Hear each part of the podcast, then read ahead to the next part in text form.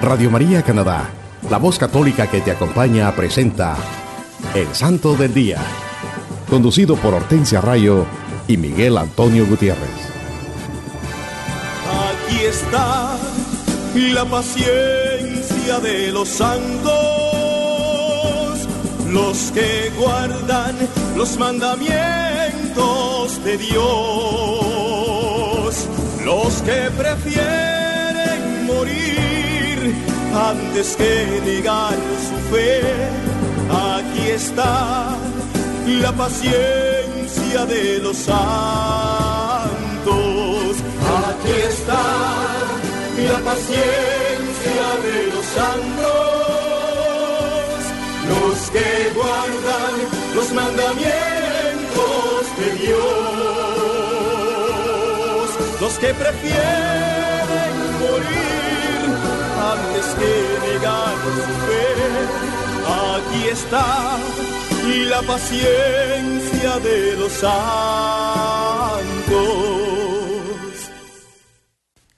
Hola queridos hermanos, Dios les bendiga hoy y siempre. Recordemos que estamos en el tiempo de Adviento, que es un tiempo de preparación espiritual para la celebración del nacimiento de nuestro Señor Jesucristo. Este es su programa evangelizador El Santo del Día y Siete Minutos con Cristo. Querido hermano que nos escuchas en cualquier parte del mundo, también puedes ir a la internet o al sitio de Google y escribir radiomaria.ca diagonal sdd y esto te llevará directamente al website o página en la internet del Santo del Día y Siete Minutos con Cristo, donde podrás tener acceso a todos los episodios anteriores. Sí, mis hermanos, Adviento es tiempo de espera, tiempo en que aguardamos la manifestación de un gran acontecimiento, el nacimiento de nuestro Salvador, tiempo de espera gozosa y expectante, ya que lo que esperamos es la llegada de nuestra salvación.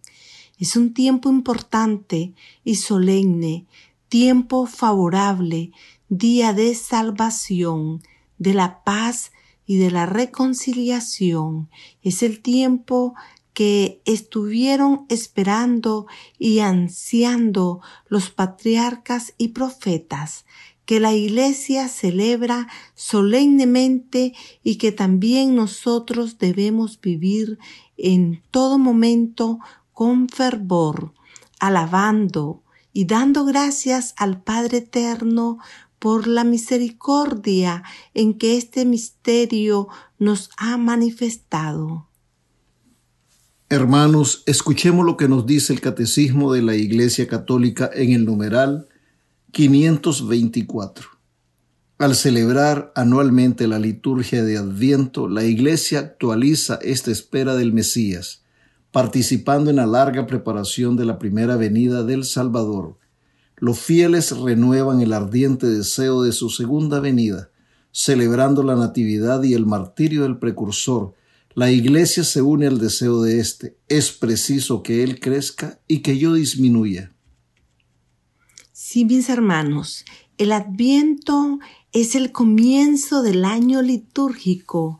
Empieza el domingo más próximo al primero de diciembre y termina el 24 de diciembre. El término adviento viene del latín adventus que significa venida, llegada. Son las cuatro semanas que proceden a la Navidad como una oportunidad para prepararnos en la esperanza y en el arrepentimiento para la llegada del Señor. El color usado en la liturgia es el morado. Con el adviento comienza un nuevo año litúrgico en la Iglesia. El tiempo de Adviento nos da la oportunidad de reflexionar en lo siguiente. Recordar la primera venida de la luz y la verdad al mundo. Celebrar y contemplar el nacimiento de Jesús en Belén. El Señor ya vino y nació en Belén. Esta fue su venida en la carne, lleno de humildad y pobreza. Vino como uno de nosotros, hombre entre los hombres Esta fue su primera venida. Vivir el presente con Jesús. Se trata de vivir en el presente de nuestra vida diaria, la presencia de Jesucristo en nosotros y por nosotros en el mundo. Vivir siempre vigilantes, caminando por los caminos del Señor en la justicia y en el amor. También tenemos que reflexionar cómo preparar el futuro para nuestro encuentro con Jesucristo. Se trata de prepararnos para la parucía o segunda venida de Jesucristo en la majestad de su gloria. Entonces vendrá como Señor y como juez de todas las naciones, y premiará con el cielo los que han creído en Él, vivido como hijos fieles del Padre y hermanos buenos de los demás. Esperamos su venida gloriosa que nos traerá la salvación y la vida eterna sin sufrimientos. Hermanos, cuidemos nuestra fe. Esta es una época del año en la que vamos a estar bombardeados por la publicidad para distraernos comprando online y con las noticias negativas de esta pandemia que está azotando al mundo. Todo esto puede llegar a hacer que nos olvidemos del verdadero sentido del adviento. Esforcémonos por vivir este tiempo litúrgico con profundidad, con el sentido cristiano y con toda nuestra fe en Dios, nuestro Padre amoroso y misericordioso, que nos envió a su Hijo para darnos la salvación eterna. Hermanos, recuerden que también tendremos nuestra habitual sesión de los siete minutos con Cristo para que nos pongamos en actitud de oración pidiendo al Santo Espíritu de Dios que nos ilumine y fortalezca para que reflexionemos en este mensaje y así la luz de Cristo y su santa palabra llenen nuestros corazones con amor, paz y esperanza. Sí, hermanos, como se lo mencionamos al comienzo, les tenemos un programa lleno de bendiciones que nos ayudará a enriquecer y fortalecer nuestra fe católica. Vamos a hablarle de los bienaventurados, nuestros santos de la Iglesia Católica, hombres y mujeres santos que dedicaron su vida para servirle y darle toda la gloria a Dios y darle todo su amor y servicio también a sus hermanos. El 7 de diciembre celebramos a San Ambrosio, obispo y doctor de la Iglesia. Nació en la Galia, donde su padre era un alto militar romano, alrededor del año 340. Su padre murió siendo San Ambrosio todavía un niño y regresó con su madre a Roma, donde recibió una buena educación, aprendió el griego y se hizo un buen poeta y orador. Más tarde se trasladó a Milán con su hermano. Tanto los católicos como los arrianos lo eligieron a la primera dignidad de esta diócesis, en Milán. Él aceptó de mala gana, como solo era un catecúmeno, recibió el sacramento del bautismo. Después fue consagrado como obispo en el año 374, teniendo 34 años de edad. Entregó toda su fortuna a la iglesia y a los pobres, se dedicó a estudiar las escrituras y los escritores eclesiásticos. Su lucha contra los arrianos fue tal que en poco tiempo eran muy pocos los que profesaban esa herejía en su diócesis en Milán. Tuvo la satisfacción de presenciar la conversión de San Agustín, a quien él bautizó en el año 387. Uno de sus últimos actos fue la ordenación de San Honorato. Después de una vida de arduas labores y oraciones, el santo obispo de Milán murió en el año 397. El 8 de diciembre celebramos la fiesta de la Inmaculada Concepción de la Virgen María. Santa María, Madre de Dios, se venera el 8 de diciembre como la Inmaculada Concepción. Esta fiesta conmemora la preservación de la Santísima Virgen de la mancha del pecado original desde el primer momento en que fue concebida. Se originó en la Iglesia Oriental alrededor del siglo VIII. El Papa Pío IX definió la doctrina de la Inmaculada Concepción el 8 de diciembre de 1854. Este dogma está de acuerdo con los textos de las Escrituras.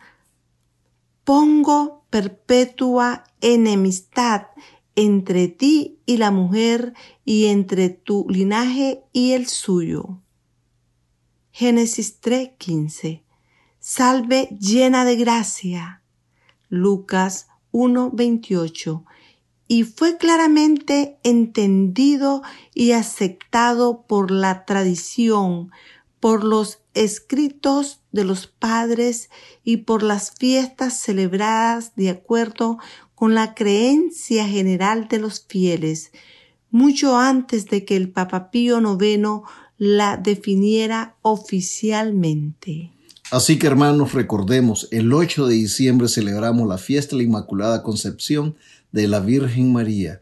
Ese es un gran día para nuestra Iglesia Católica, cuando celebramos a la Santa Madre de Dios. El 9 de diciembre celebramos a San Diego Cuatlatlaxin. Él nació en 1474 en Cuautitlán, México. En su bautismo se le llamó Cuatlatlaxin, que significa águila que habla. Pertenecía a la clase baja de los aztecas y trabajaba la tierra. Era casado pero sin hijos. Hacia el año 1524 se convirtió al cristianismo junto con su esposa, recibiendo el nombre de Juan Diego y María Lucía, respectivamente. Juan Diego fue un hombre muy piadoso. Acudía todos los sábados y domingos a Tlatelolco, que fue el centro comercial más importante del México prehispánico, a participar de la celebración de la Santa Misa, también se le conocía como una persona muy humilde, reservada y religiosa. Cuando fallece su esposa en 1529, se fue a vivir con su tío Bernardino. En sus largas caminatas rumbo a Tenochtitlán, cuando sucede el primer encuentro con la Santísima Virgen María, donde la señora le habló en su idioma nativo, el náhuatl. En el momento de las apariciones, Juan Diego tendría unos 57 años y es en esas revelaciones donde la Virgen le encarga que en su nombre pida al obispo Juan de Sumarga la construcción de una iglesia en el lugar de la aparición. Y como el prelado no aceptara la idea, la Virgen María le pide que siga insistiendo. El obispo finalmente demandó pruebas tajantes a Juan Diego sobre la veracidad de las apariciones es así que la Virgen invita a Juan Diego a cortar unas flores y llevárselas al obispo. Colocó las flores en su tilma, prenda exterior usada por los hombres, y las dejó caer ante el obispo, y en el tejido apareció impresa milagrosamente la imagen de la Virgen Santísima de Guadalupe. Juan Diego de allí en adelante decide consagrar el resto de su vida a propagar la devoción a la Virgen de Guadalupe, viviendo en un pequeño cuarto cerca de la capilla que alojaba la milagrosa imagen. ¿Por qué se le llama la Virgen de Guadalupe? Se cree que Nuestra Señora usó el término azteca náhuatl de Cuatlasupe, el cual es, es pronunciado así, Cuatlasupe, y suena extremadamente parecido a la palabra en español Guadalupe. Cua significa serpiente, tla el artículo, la, mientras supe significa aplastar. Así Nuestra Señora se debió haber referido a ella misma como la que aplasta la serpiente. Juan Diego murió a los 74 años en 1548. Fue beatificado en la Basílica de Guadalupe de Ciudad de México el 6 de mayo de 1990 y canonizado el 31 de julio del 2002 por el Papa Juan Pablo II, siendo el primer santo indígena del continente americano. El 10 de diciembre celebramos a San Gregorio III. Llegó a ser sacerdote en Roma. Por su gran santidad fue elegido papa por aclamación en el año 731, mientras acompañaba la procesión fúnebre de Gregorio II. Como papa llegó, llevó la predicación a los pueblos germánicos y también propagó que se adornaran las iglesias con imágenes sagradas para contrarrestar a aquellos que estaban en contra de las imágenes religiosas. Conocido como iconoclastas, convocó dos sínodos en Roma en el año 731. Recibió a San Bonifacio en su tercera visita a Roma. Fue un hombre de profunda humildad y verdadera sabiduría. Tenía un gran conocimiento de las sagradas escrituras y su significado, y se sabía de memoria los salmos. Fue un predicador culto y exitoso, experto en latín y griego y protector riguroso de la fe católica. Amó la pobreza y a los pobres. Fue protector de viudas y huérfanos y gran amigo de monjes y monjas. También el 10 de diciembre celebramos a Nuestra Señora de Loreto.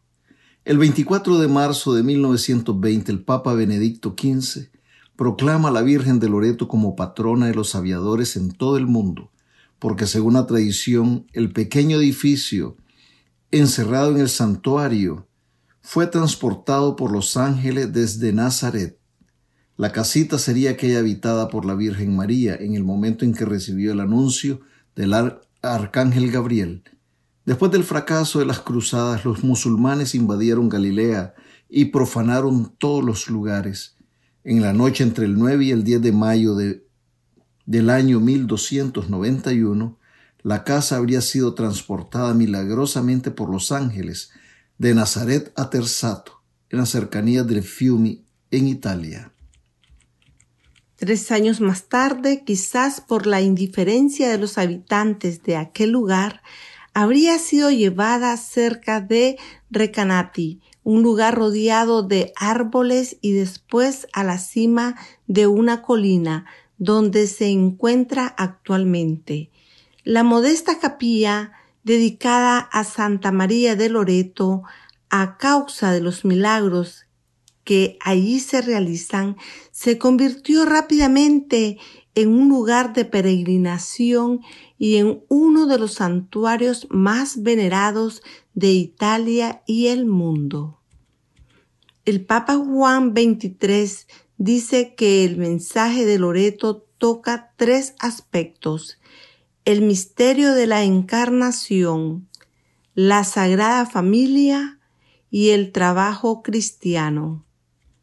San Juan Pablo II confirmó que Loreto es el santuario de la encarnación que proclama el amor de Dios, la dignidad de toda persona, la santidad de la familia, el valor del silencio, la necesidad de la oración y el mandamiento del amor a todos los hermanos. La peregrinación al santuario de la Virgen de Loreto es un acto de acción de gracias a la misericordia infinita y un gesto de reconocimiento a la Virgen que aceptó ser el instrumento de nuestra salvación. El 11 de diciembre celebramos a San Damaso I, Papa el padre de San Damaso, bien al morir su esposa o con consentimiento de ella, habría entrado al sacerdocio y servía en la iglesia parroquial de San Lorenzo en Roma. Su hijo San Damaso también entró al sagrado ministerio, siendo destacado a esa misma iglesia. Bajo el Papa Liberio tuvo gran participación en el gobierno de la Iglesia y al morir el Papa Liberio en el año 366, San Damaso, que entonces contaba 60 años de edad, fue elegido Papa. Él celebró dos concilios en Roma, dirigidos contra los arrianos y después otro más en el año 374. San Jerónimo, quien fuera un gran admirador de San Damaso, actuó como su secretario durante los últimos tres años de la vida del pontífice. El Papa alentó a San Jerónimo en sus estudios y le encargó una nueva traducción de la Biblia latina. Los antiguos escritores reconocen su celo por la pureza de la fe, la inocencia de sus maneras, su humildad cristiana, su compasión por los pobres y su piedad. San Damas ocupó la sede de San Pedro durante 18 años murió en el año 384. El 12 de diciembre, nuestra Santa Iglesia Católica celebra a Nuestra Señora de Guadalupe, patrona de las Américas. El santuario de Nuestra Señora de Guadalupe, cerca de la Ciudad de México, es uno de los lugares de peregrinaje más famosos en América del Norte y en el mundo.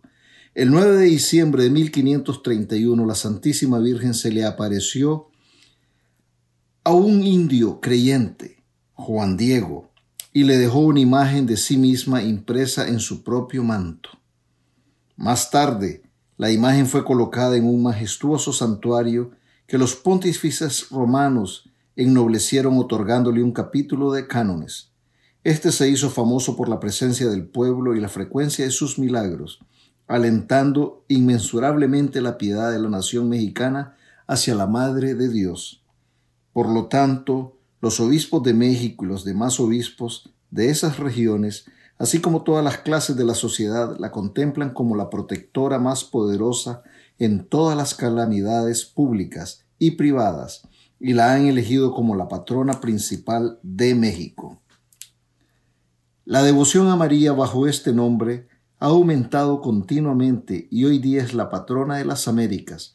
Debido a los estrechos lazos entre la Iglesia de México y los Estados Unidos, esta fiesta se ha situado en el calendario americano. El 13 de diciembre celebramos a Santa Lucía, Virgen y Mártir, patrona de los ciegos y los escritores. Lucía era nativa de Siracusa, en Sicilia, y desde su cuna fue educada en la fe de Cristo, bajo el cuidado de su madre, viuda, Eutiquia. Siendo aún muy joven, hizo secretamente un voto de castidad. Acompañó a su madre, que había estado enferma durante mucho tiempo, a la tumba de Santa Águeda, y allí su madre se curó de la enfermedad que sufría. Entonces Santa Lucía dio a conocer a su madre el voto que había hecho, y su madre, en gratitud por su recuperación, le dio permiso para que siguiera sus piadosas inclinaciones. Un joven noble que la había pedido matrimonio se enfureció tanto que acusó a Lucía de ser cristiana. Fue llevada a la prisión, pero Dios le dio la gracia de sobreponerse a todas las torturas a que la sometieron. Alrededor del año 304, durante la feroz persecución desatada por Diocleciano contra los cristianos, a Santa Lucía la decapitaron con una espada. Hermanos, quiero compartirles lo que dice Santo Tomás de Aquino, doctor de la Iglesia. Él lo explica de esta manera. Es evidente que el Hijo de Dios tomó nuestra condición y vino a nosotros no por un motivo insignificante, sino por nuestro bien. Él se vinculó a nosotros, por decirlo de esta manera, tomando un cuerpo y un alma humana y naciendo de una virgen para poder darnos su divinidad. De esta manera, Él se hizo hombre para que el hombre se haga Dios. Santo Tomás de Aquino se refiere a que el verbo se encarnó para hacernos partícipes de la naturaleza divina. Dios quiso hacerse hombre para ofrecer a los hombres un modelo humano.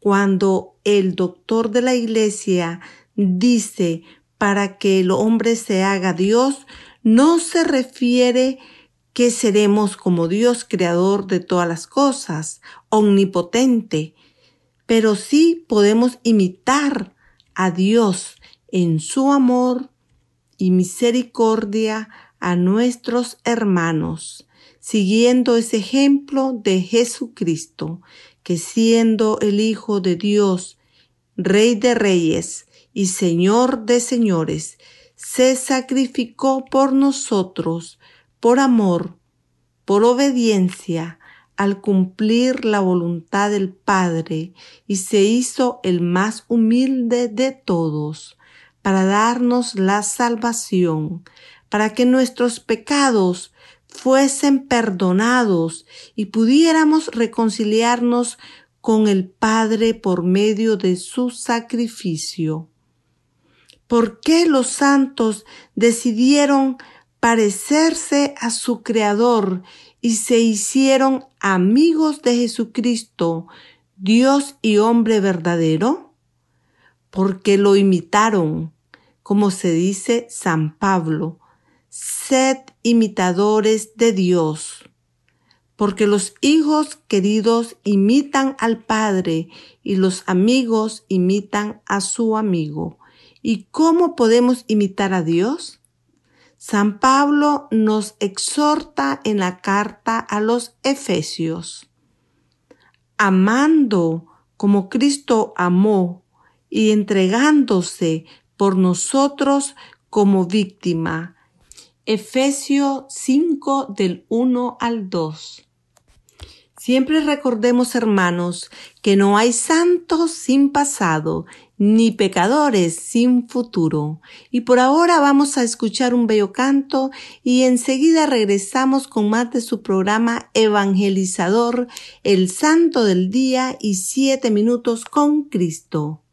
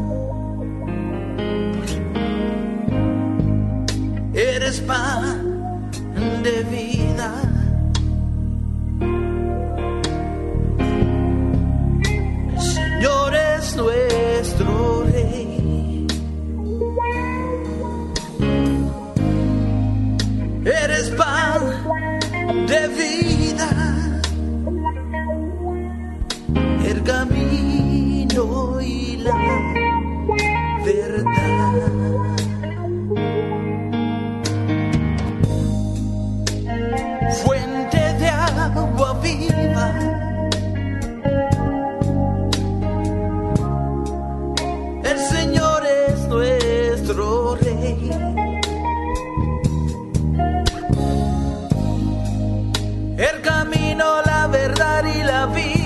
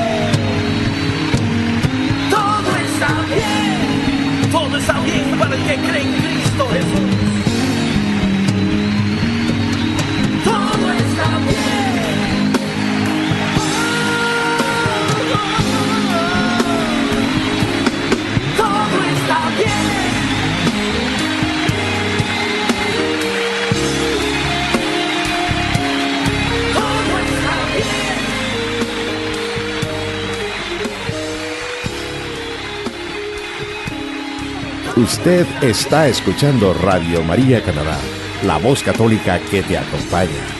Continuamos con el programa El Santo del Día y Siete Minutos con Cristo, presentado por Hortensia Rayo y Miguel Antonio Gutiérrez.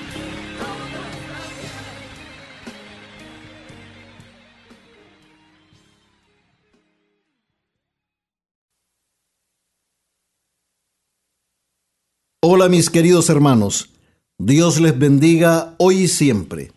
Bienvenidos a una nueva emisión de 7 minutos con Cristo, en esta nueva transmisión de Radio María, Canadá, la voz católica que te acompaña. Les saluda su hermano Miguel y nos dice la santa palabra de Dios en el Evangelio según San Juan, capítulo 2, versículos del 1 al 12. Tres días después se celebraba una boda en Caná de Galilea, y estaba allí la madre de Jesús. Fue invitado también a la boda Jesús con sus discípulos. Y como faltara vino, porque se había acabado el vino de la boda, le dice a Jesús su madre, no tienen vino. Jesús le responde, ¿qué tengo yo contigo, mujer? Todavía no ha llegado mi hora. Dice su madre a los sirvientes, haced lo que él os diga. Había allí seis tinajas de piedra, puestas para las purificaciones de los judíos, de dos o tres medidas cada una. Les dice Jesús, llenad las tinajas de agua, y las llenaron hasta arriba. Sacadlo ahora, le dice, y llevadlo al maestre Sala. Ellos lo llevaron. Cuando el maestre Sala probó el agua convertida en vino, como ignoraba de dónde era, los sirvientes, los que habían sacado el agua, sí que lo sabían. Llama el maestresala al novio y le dice, todos sirven primero el vino bueno y cuando ya están bebidos el inferior, pero tú has guardado el vino bueno hasta ahora. Así en Caná de Galilea dio Jesús comienzo a sus señales y manifestó su gloria y creyeron en él sus discípulos. Después bajó a Cafarnaum con su madre y sus hermanos y sus discípulos, pero no se quedaron allí muchos días. Palabra de Dios, te alabamos Señor. Queridos hermanos, bendito, alabado y glorificado sea nuestro Señor Jesucristo, Hijo del Padre, porque Él no cesa en su empeño de darnos amor todos los días de nuestras vidas a cada momento, a cada instante. Él siempre está ahí esperando que nosotros demos ese paso valiente y firme hacia donde Él está, amorosamente, pacientemente, esperando por nosotros. En esta santa palabra que nos regala el Evangelio de San Juan en este día, nos podemos dar cuenta que nuestra Madre Santísima, la Virgen María, y nuestro Señor Jesucristo siempre están atentos a nuestras necesidades. El milagro de Caná es el primer milagro que obra nuestro Señor Jesucristo. Ahí en Caná de Galilea, el maestro escucha la petición de su madre y manifiesta su gloria. Y los discípulos, dice el Santo Evangelio, creyeron en él. Se celebraba una boda, un matrimonio. Siempre estos eventos son acontecimientos importantes en nuestras vidas. Imaginémonos, hermanos, que se celebra nuestra boda. También aquí en esta palabra nos damos cuenta cómo el Señor resalta la importancia del matrimonio al bendecirlos transformando el agua en vino. Dice la santa palabra de Dios que ahí estaba la madre de Jesús. ¡Qué bendición! La Virgen María estaba ahí de invitada. Y también Jesús con sus discípulos. Aquí nos damos cuenta que Jesús y María siempre son y deberían ser invitados juntos. No podemos separar el uno del otro. Están unidos siempre por un vínculo de amor, un amor incomparable, un amor infinito. Donde está la Virgen, donde está la Madre Santísima, María, ahí está Jesús. ¿Y qué pasa en la celebración que se está dando? Se acabó el vino. Y dice la Santa Madre de Dios, no tienen vino. He aquí la preocupación de la Virgen María por los demás, por todos nosotros. Ella siempre está intercediendo por el matrimonio, por la pareja que se ha casado por todos los matrimonios. Nuestra Madre siempre está intercediendo por nosotros, aunque nosotros no nos demos cuenta.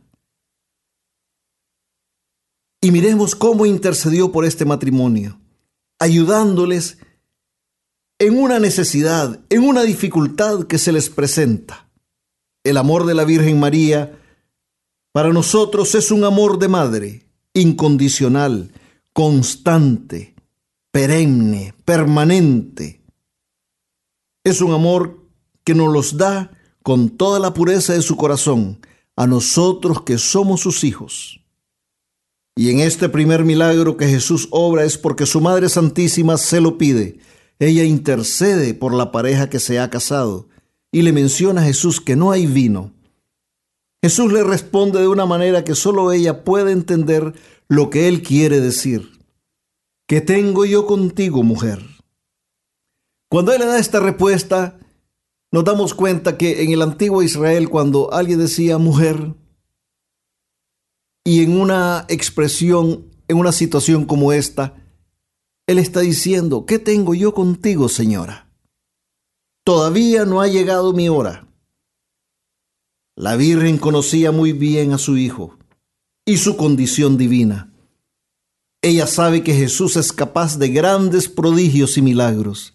Aquí la Santísima Virgen está poniendo a Jesús en una posición en la que Él tiene que adelantar sus planes de redención, de evangelización al mundo. La Madre Santísima ve la necesidad y hace que Jesús empiece su ministerio de amor y misericordia ahí mismo en Caná de Galilea.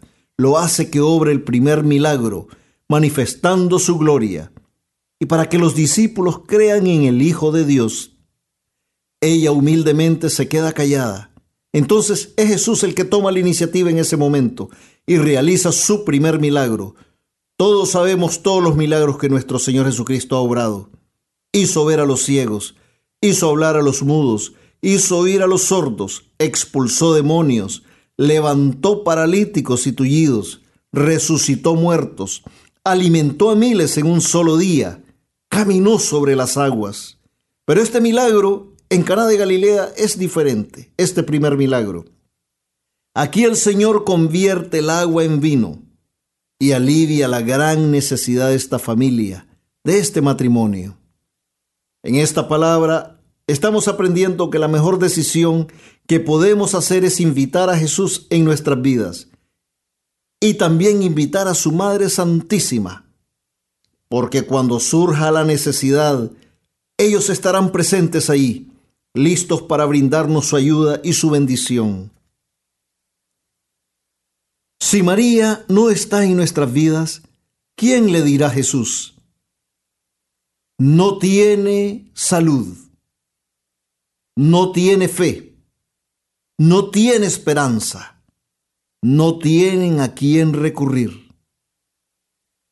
No pueden salir de esa situación, no se pueden sanar no se pueden liberar. No tienen fuerzas y voluntad para seguir adelante. ¿Quién le dirá a Jesús eso si no es la Madre Santísima? Si ella no está en nuestras vidas, ¿quién nos podrá auxiliar? ¿Quién nos podrá ayudar en esas situaciones difíciles que se presentan?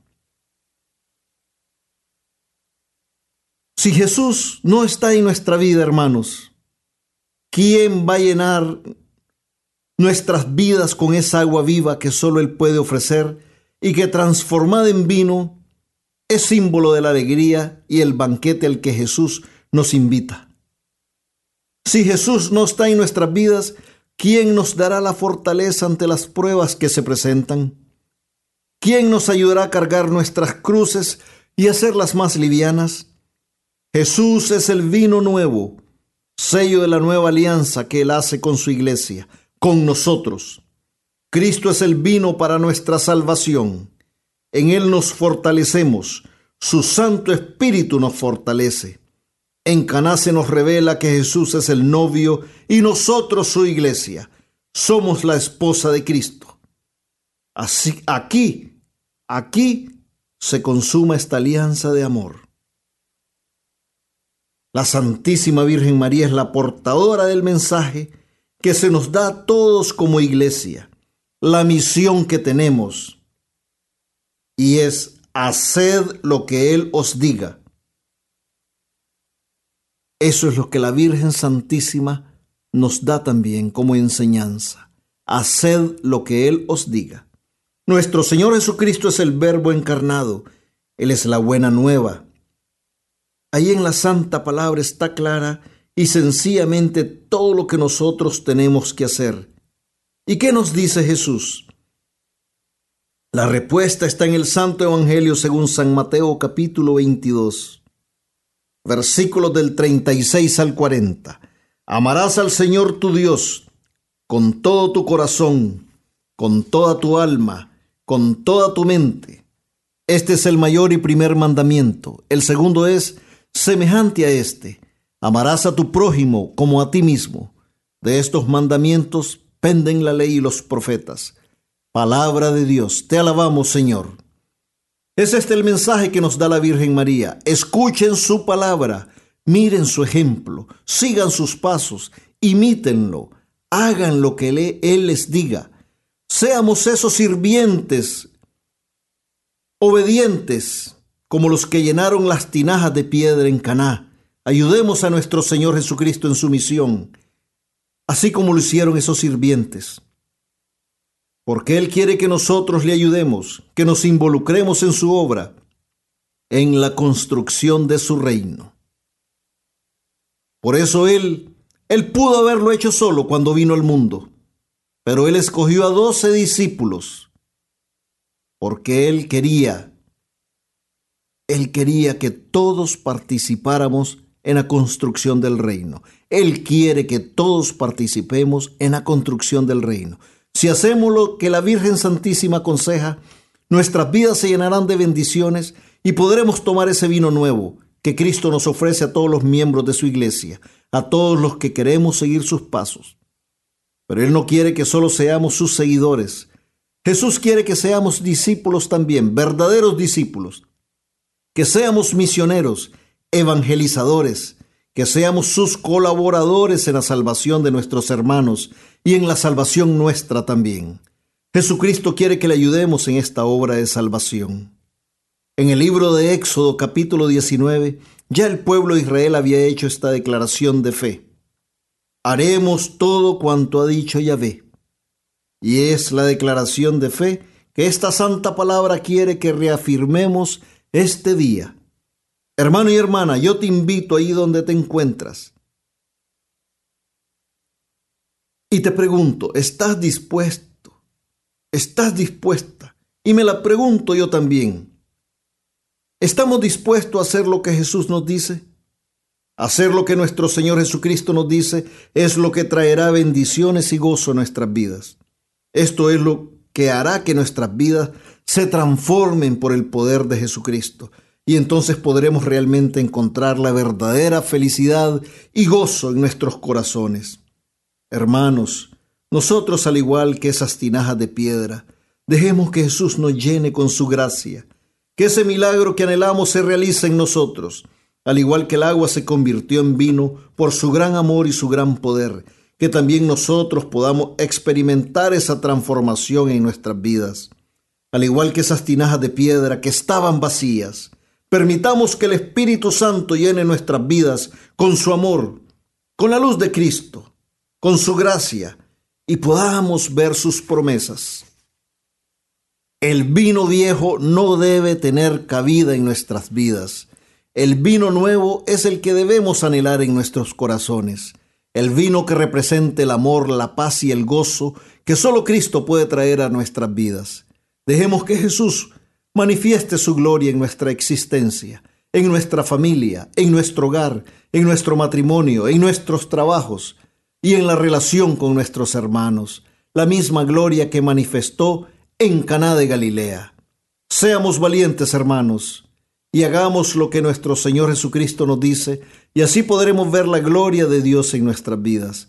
Así su poder se manifestará en nosotros por siempre roguemos a nuestra Madre Santísima, la Santísima Virgen María, que interceda ante nuestro Señor Jesucristo por todos nosotros y nos cubra con su santo manto todos los días de nuestra vida, para que podamos glorificar a Dios siguiendo el ejemplo de nuestro Señor Jesucristo, siempre guiados y fortalecidos por el Espíritu Santo. Y nunca, nunca olvidemos que amar a nuestros hermanos tal y como son y sin condiciones es ser amigos de Jesucristo. Gracias por acompañarnos y recuerden seguir en sintonía de todos los programas de nuestra emisora Radio María Canadá. Hasta la próxima, que Dios me los bendiga.